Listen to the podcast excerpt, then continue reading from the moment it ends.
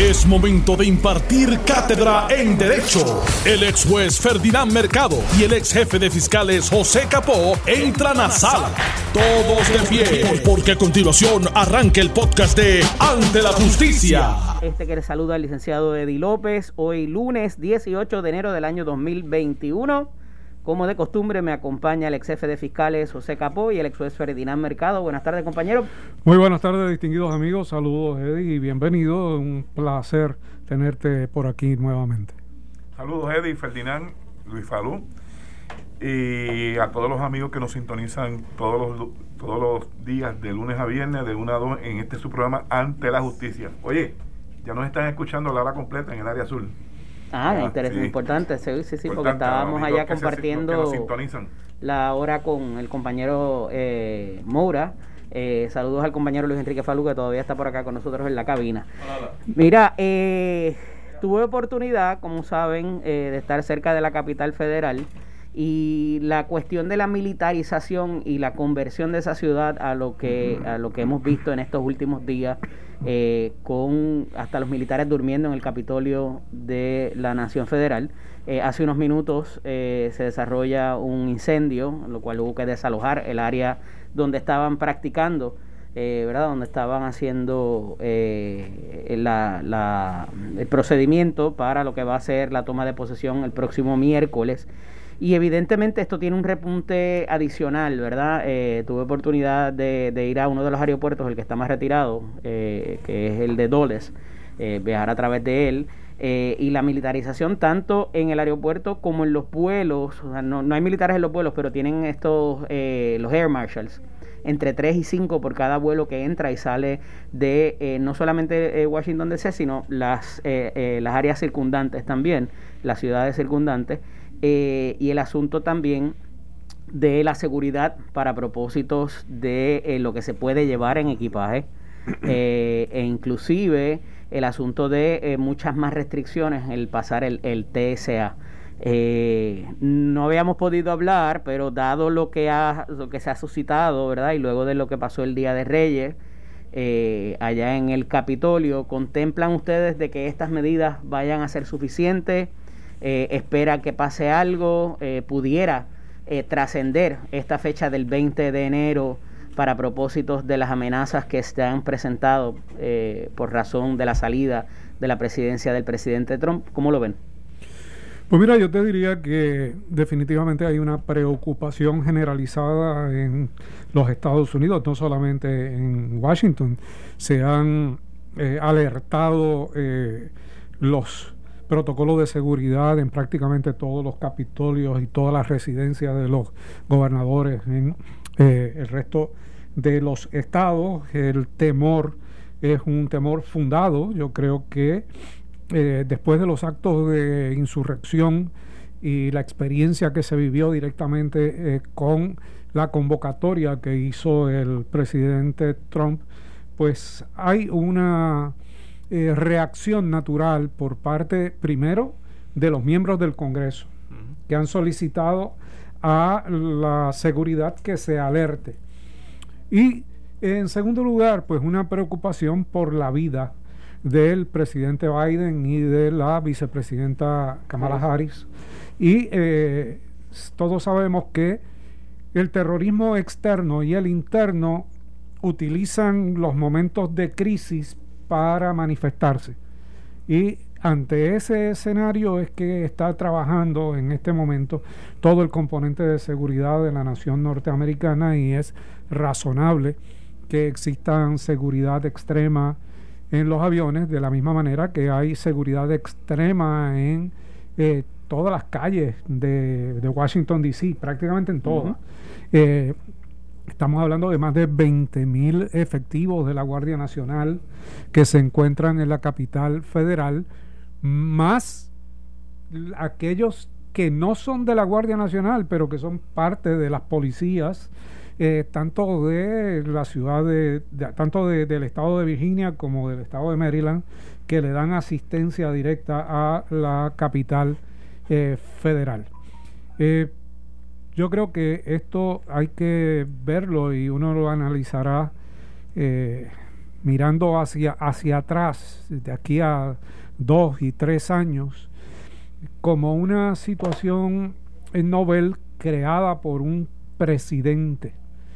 Tal vez no hemos internalizado lo que eh, significa la subversión de un presidente de, la nación ante lo que se supone que defienda y lo que es su gobierno, que le ha llevado al repudio de sus eh, colegas expresidentes y de prácticamente todo el liderato del Partido Demócrata por un lado y la mitad del Partido Republicano eh, por el otro.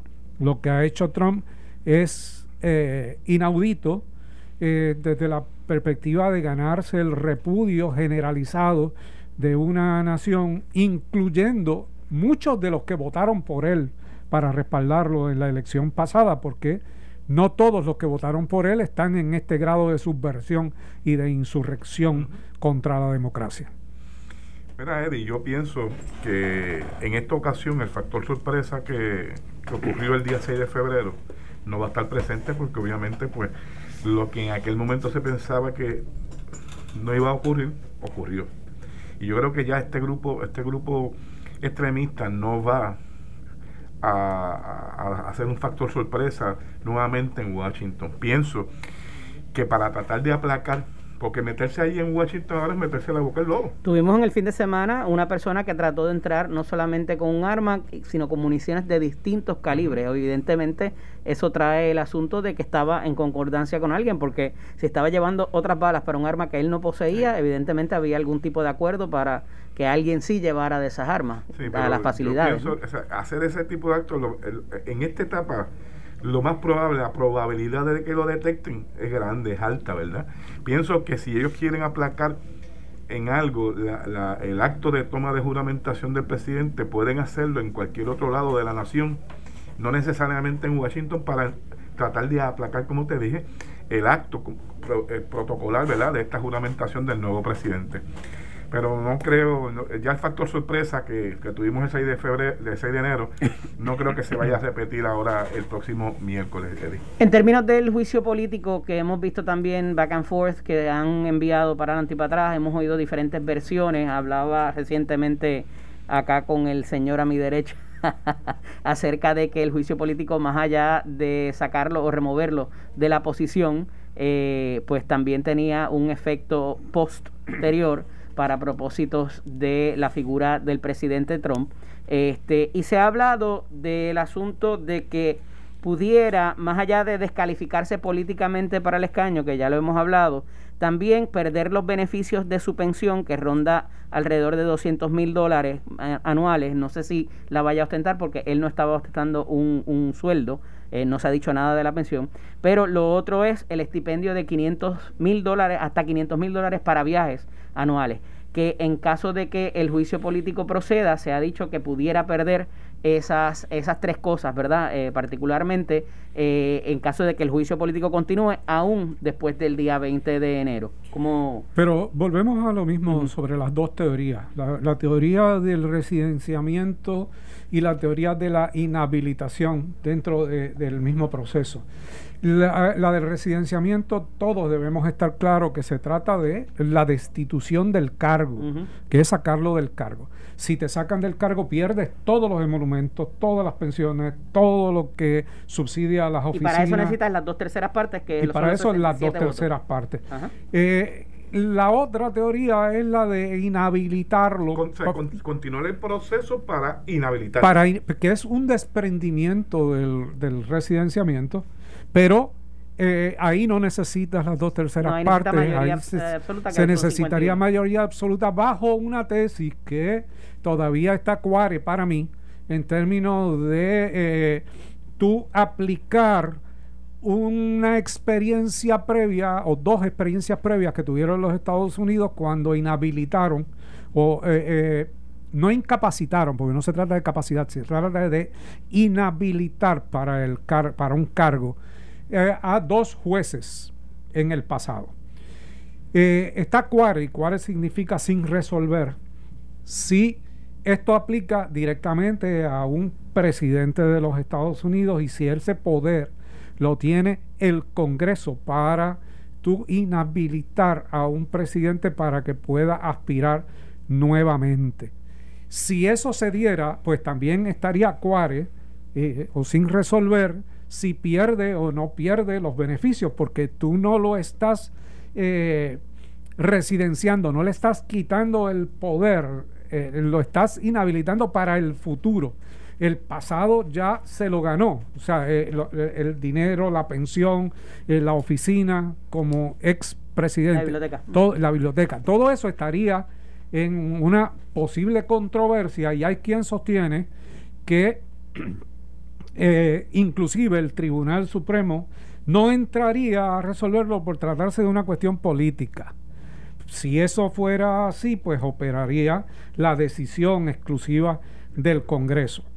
Mientras tengan vivo este procedimiento, sea para el residenciamiento o para la inhabilitación, pues lo tienen agarrado por el cuello y me parece que eso realmente es lo que quieren para que él se vaya y Biden fuera, pueda juramentar y probablemente después de la explotación de los argumentos políticos no procedan con la continuidad del proceso, que puede ser o a petición del mismo, del mismo liderato del Congreso o inclusive a, a petición de Biden, porque yo he sostenido eh, y puedo estar equivocado, pero lo sostengo, que eh, quieren evitar mayor daño a la nación.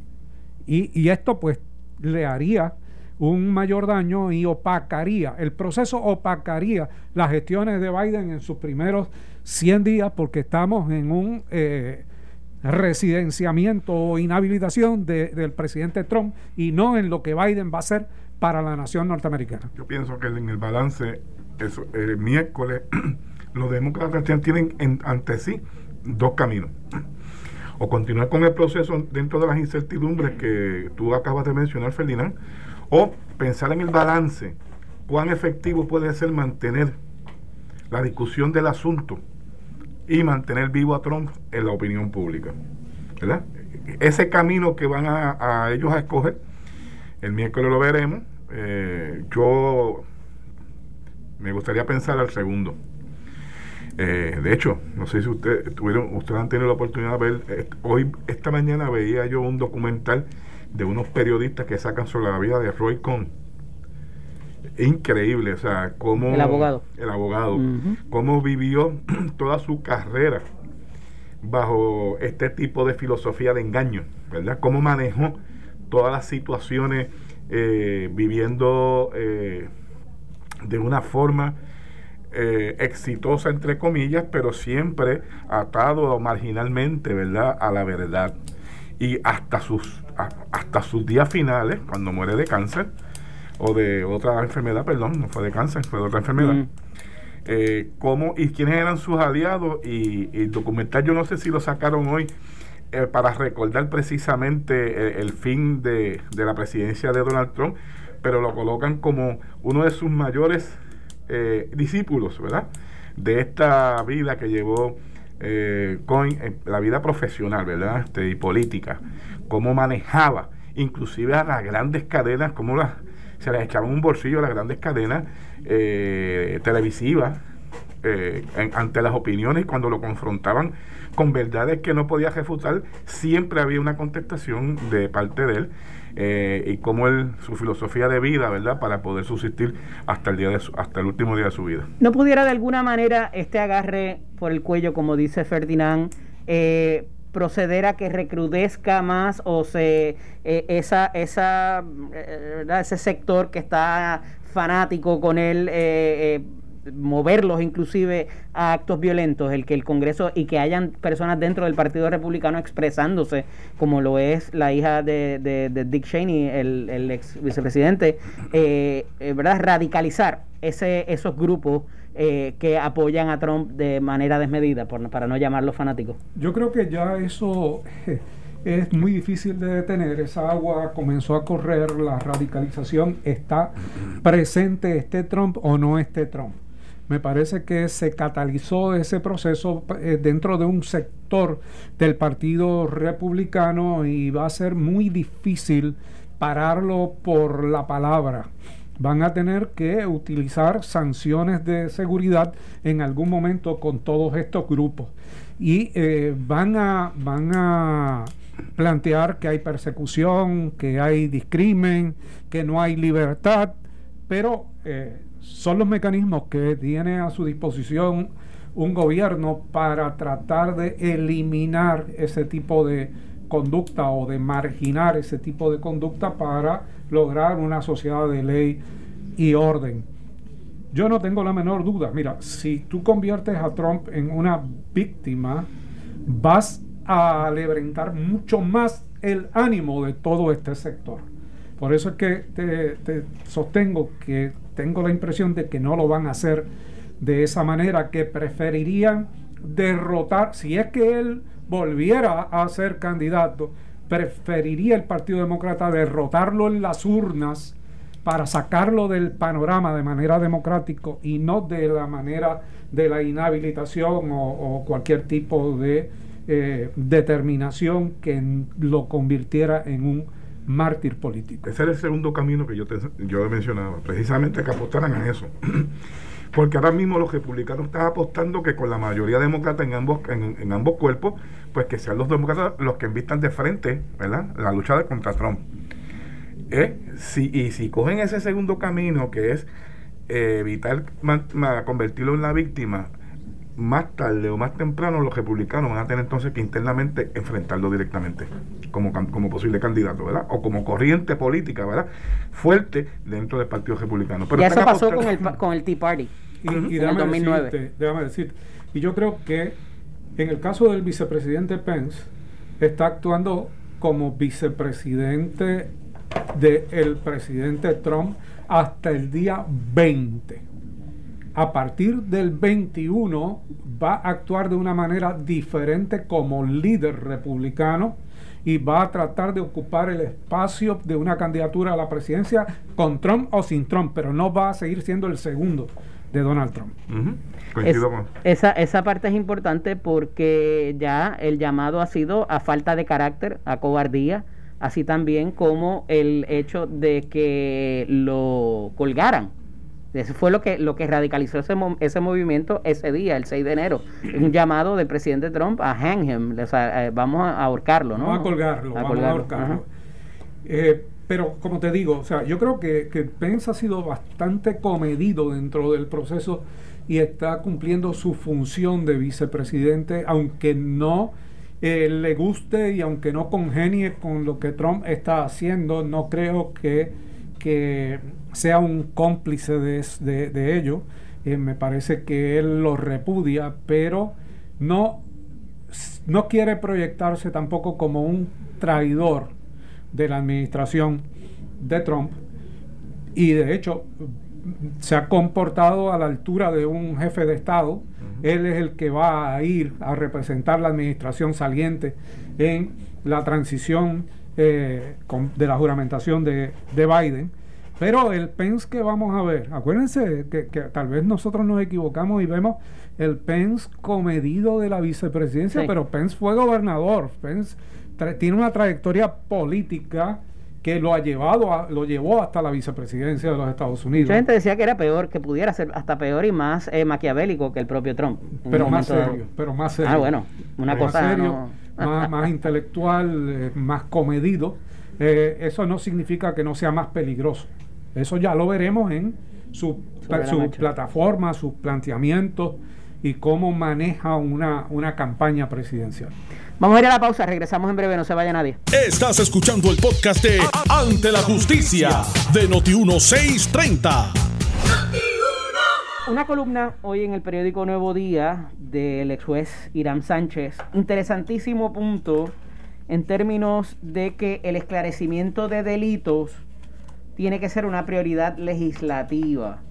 Y me parece que es muy importante traer el asunto de otro titular eh, que eh, vemos en la mañana de hoy, donde se instruye a sacar los agentes o los efectivos de la policía que habían apostado en el residencial Luis Llorens Torres a raíz de los eventos de la semana pasada donde eh, tres efectivos, eh, dos de la Policía Municipal de Carolina y uno de la Policía Estatal eh, perdieron la vida y otro sobrevivió luego de ser herido y que el alegado responsable se internara dentro de este residencial y luego, de nuevo alegada y supuestamente, aparece muerto con un letrero.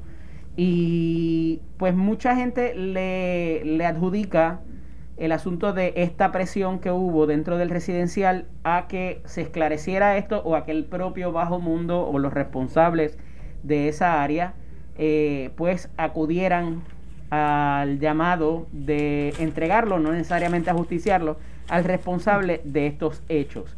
Y, traigo las dos cosas, ¿verdad? Porque lo menciona el eh, licenciado Sánchez en la columna, número uno, pero número dos es que las recomendaciones que eh, pudiera acoger el licenciado en su columna no necesariamente pudieran o deberían ser atendidas mediante la vía legislativa. Ferdinand. Pues mira, estamos ante un profesional que no solamente fue juez del Tribunal de Apelaciones, fue asesor de seguridad del gobernador Rafael Hernández Colón y fue también asesor del eh, Departamento de justicia. Eh, así que es una persona que, conoce eh, mucho el ámbito legal, además de haber tenido la, experiencia negativa de haber perdido un hijo y que no se haya esclarecido la situación de su asesinato. Lo que está planteando el licenciado Sánchez Martínez es cómo encauzar la corrección de un defecto que está subyacente en la policía de Puerto Rico en términos de las investigaciones criminales y el esclarecimiento de delito. Eh, y eh, pues tiene razón desde la perspectiva de que hay que eh, fortalecer todos los aspectos de investigación, de quiénes son los agentes, qué horarios tienen, eh, dónde trabajan, cuánto tiempo le dedican a eso, en qué lugares realizan las investigaciones. Todo eso es eh, vital, es necesario. Y cómo participan los fiscales del Departamento de Justicia en las investigaciones criminales, que también se lo pregunta. Ahora bien, él hace esta sugerencia y la pone en la prioridad legislativa. Yo haría esta sugerencia y primero, antes de llevarlo a la prioridad legislativa, lo pondría donde debe estar, que es en el Ejecutivo, y mediante una orden ejecutiva daría la instrucción directa al Departamento de, la, de Seguridad eh, y al Departamento de Justicia de Puerto Rico, incluyendo al negociado de investigaciones especiales también, en cuanto a las respuestas a todas estas preguntas y el fortalecimiento.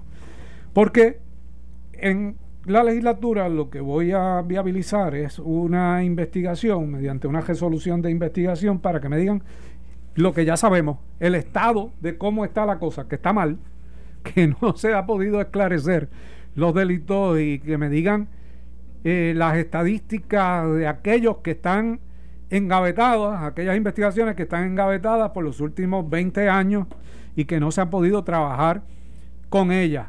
Muchas de ellas, después de haber estado 10 años tratando de investigar y están allí paralizadas porque ya no pueden encontrar nada más.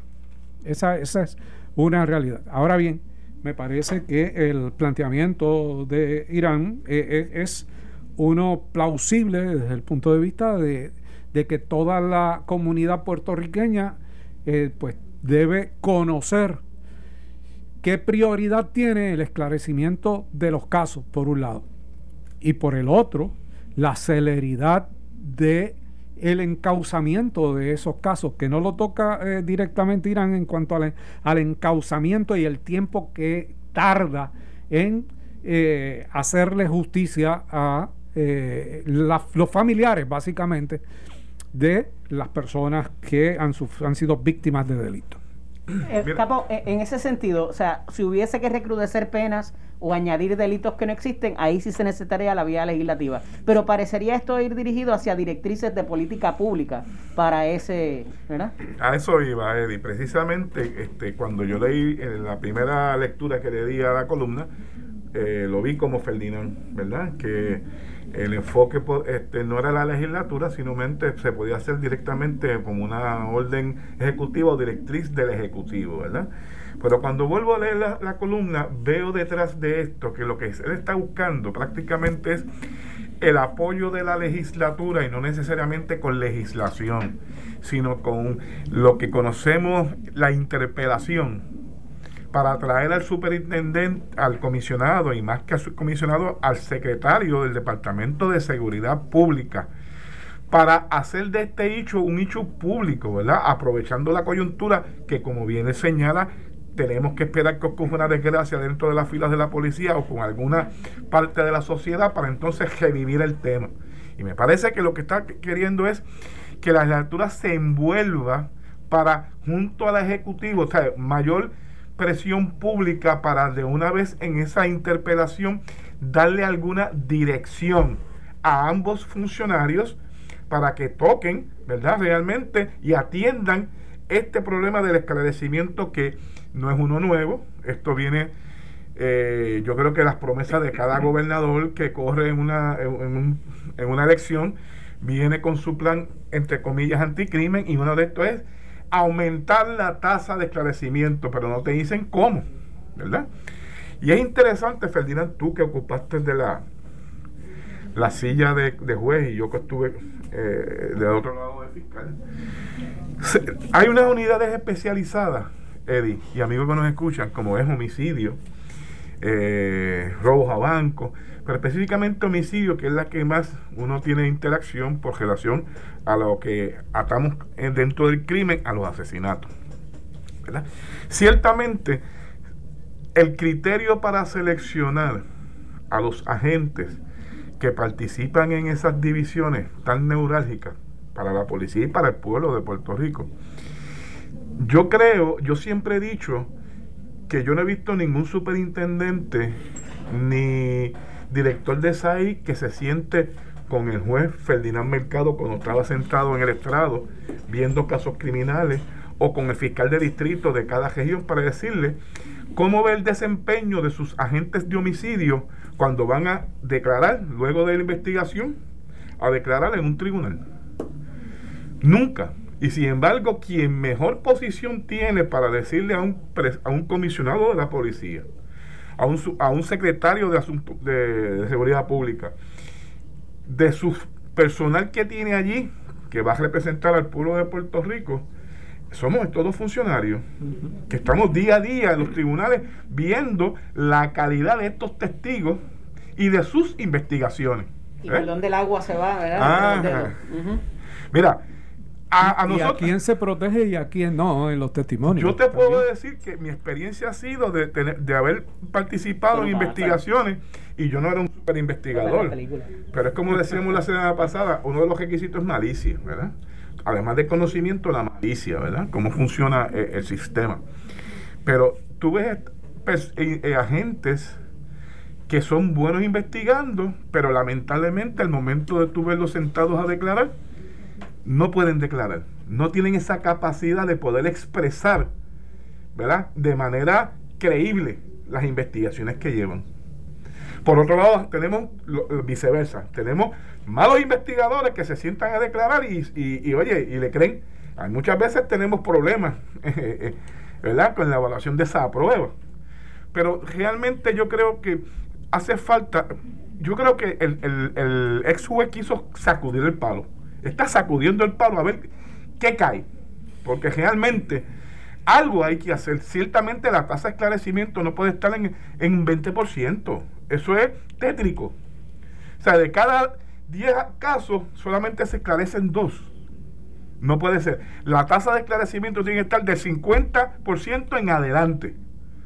Para poder funcionar como sociedad. Y yo creo que él también está sentando la pauta. Fíjate que tú, tú le diste el, margen de la interpelación, pero él está sentando también la pauta y ha hecho un interrogatorio para dos funcionarios que van a someterse a interrogatorios de nombramiento para confirmación, eh, que es el secretario de Seguridad y el comisionado de la policía. Y, si a los dos tú le haces eh, estas preguntas, pues tú vas a obtener unas respuestas que sí te van a permitir eh, o, realizar legislación o dar el espacio para una eventual interpelación después que te contesten lo que eh, tú quieres obtener de, todas estas preguntas. Porque esto lo que significa es, mira, yo conozco a la policía, conozco a todas las entidades de seguridad y estoy consciente de que el esclarecimiento de delitos es un problema que tengo que atender.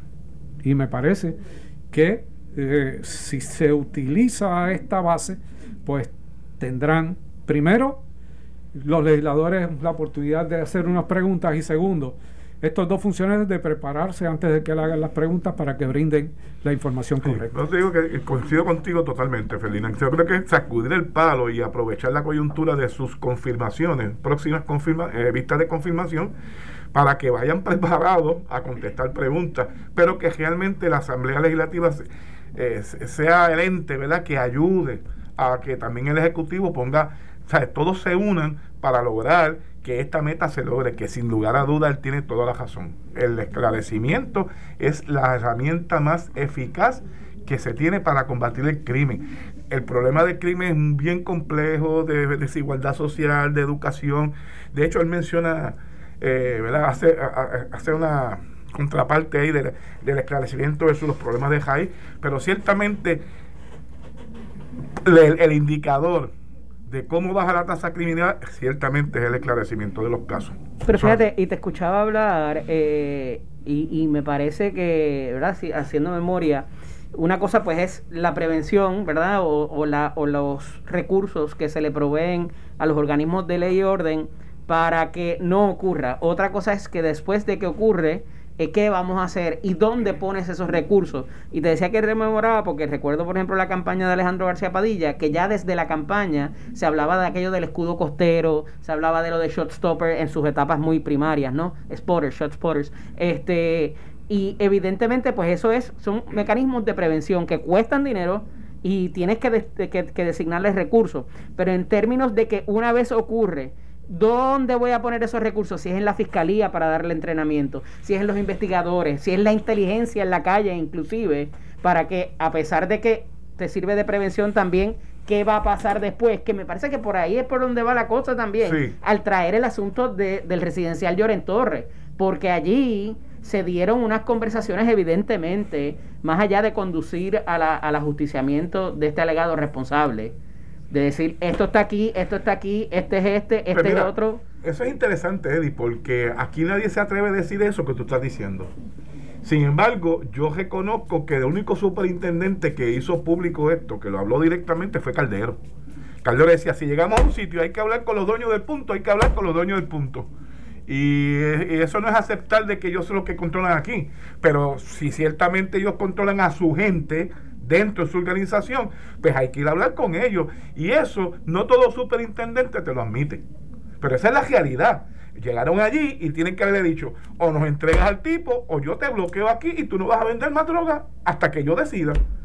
Pues mira, e, esa persona tienen que haberlo sacado con vida de allí. Y se lo pasaron por frente a los policías. En la tarde o en la noche, temprano en la noche. ¿Eh?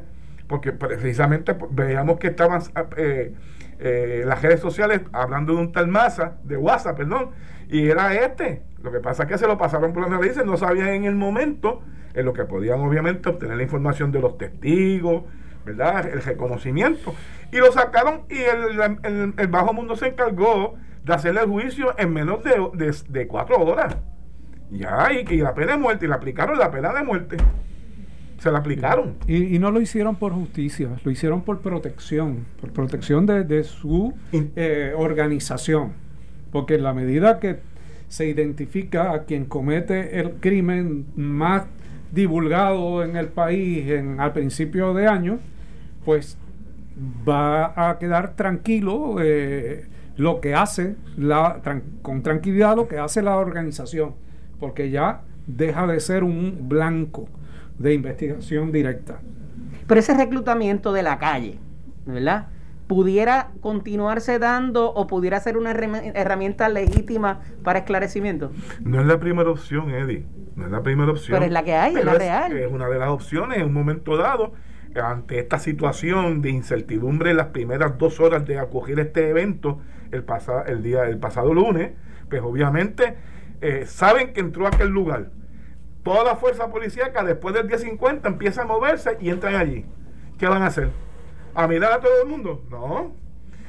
Tienen, ¿Qué conlleva también llegar a esos acuerdos, Oye, esto, tienen la inteligencia disponible ya ese día para poder emitir órdenes de allanamiento, meterse a, buscar armas de fuego o, cualquier material delictivo. No. Pues entonces, ¿qué le queda?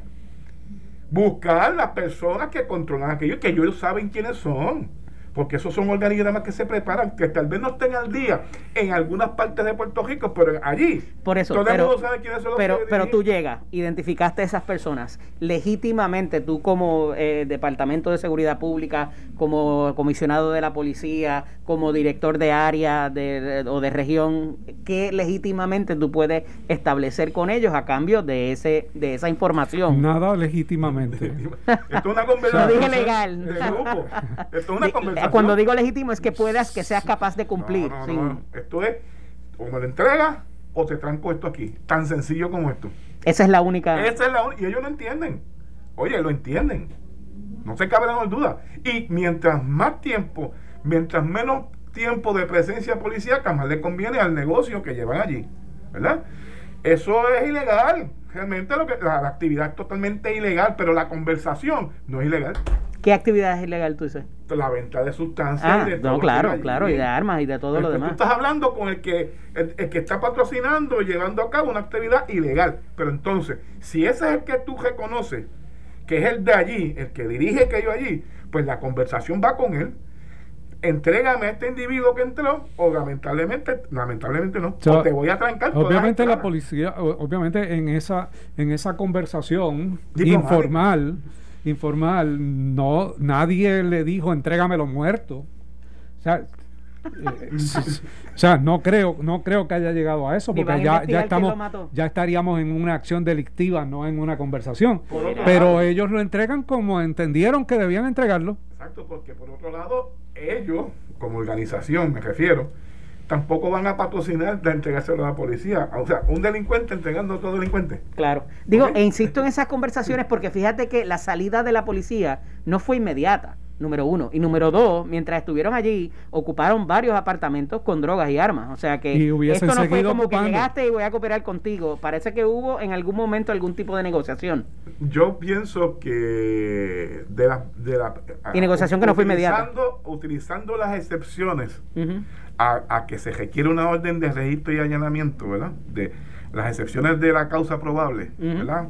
Pues yo pienso que ah, eh, vieron un arma, alguien moviendo un arma de fuego y van detrás de esa persona y con el testimonio de la, de la gente que alega haber visto entrar a un apartamento. Y, llegaron al apartamento, ¡wow! Pero allí no estaba Sorpresa, llegaron al apartamento. Todos sabemos que allí tiene que darse una vigilancia, ¿verdad? En, una, en la inteligencia para que le base a que se va, conduzca ante un magistrado de unas observaciones donde se están cometiendo actos ilegales para que el juez entonces esté en condiciones de emitir una orden de registro y allanamiento como lo establece la Constitución.